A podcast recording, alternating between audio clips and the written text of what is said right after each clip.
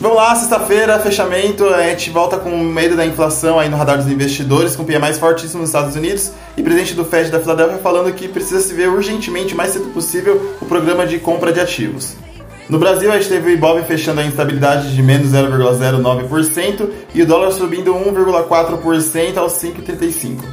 Mas o destaque fiquei para a notícia do Ministério da Economia, onde viu um espaço de quase 5 bilhões de orçamento para desafogar os ministérios que estavam com o orçamento apertado, além da compra de ações da BR Foods pela Marfrig, onde se especula aí vazamentos, pode chegar até 20%.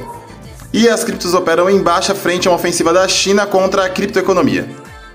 No placar da semana a gente tem BR Foods, Locameric e Semig liderando as altas e liderando as baixas a gente tem Ezetec, Cirela e B2W.